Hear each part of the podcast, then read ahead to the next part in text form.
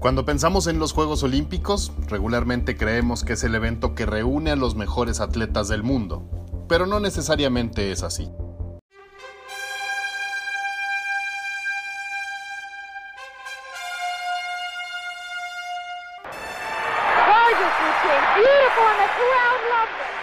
It wasn't just the crowd that loved it.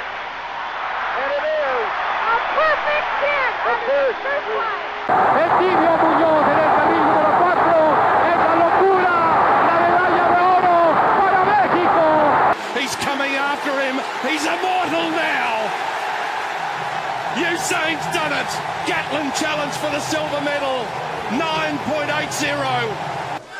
Y Soraya lo tiene. Soraya levanta la barra. Esto es la locura aquí en Sydney. 127 kilos y medio.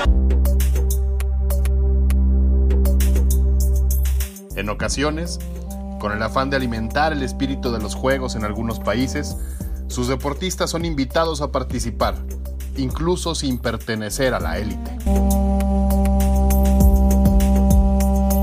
Ese es el caso de Eric Musambani, el primer nadador olímpico de Guinea Ecuatorial. In lane 5, representing Equatorial Guinea, Eric Musambani. Cuatro meses antes de las Olimpiadas de Sydney 2000, Musambani ni siquiera sabía nadar. Logró su pase a las Olimpiadas porque nadie en su país se presentó a las pruebas clasificatorias. Su preparación rumbo a los Juegos la realizó nadando en ríos y en playas, con entrenamiento de un pescador que le decía cómo mover las piernas, pero no tuvo preparación profesional.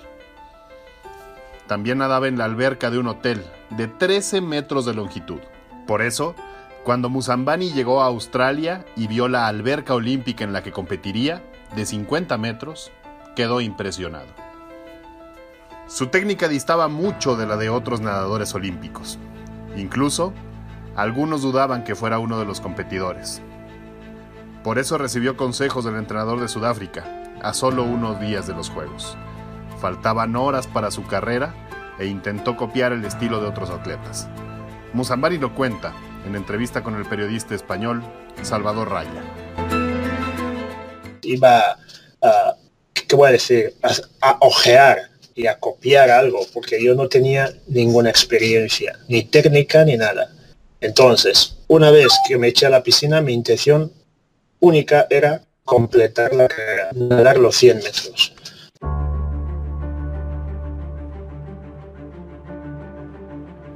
Al llegar a su grupo eliminatorio para la prueba de 100 metros libres, conformado por solo tres competidores, la suerte le sonrió a Musambani. Los otros dos nadadores salieron en falso y fueron descalificados. El ecuatoguineano ni siquiera estaba enterado de que él sí podía participar, hasta que un juez se lo hizo saber. Musambani lo dio todo en los primeros 50 metros, pero para la segunda mitad de la prueba, su cuerpo ya no podía más del cansancio, aunque logró terminar la carrera ante un público que lo vitoreaba. This guy doesn't look as he's going to make it. Now I am convinced this guy is going to have to get hold of the lane rope in a minute. Adrian, I'm not sure he's going to make it, is he? No, he is. This is this is the Olympics. He's got 17,000 people shouting for him.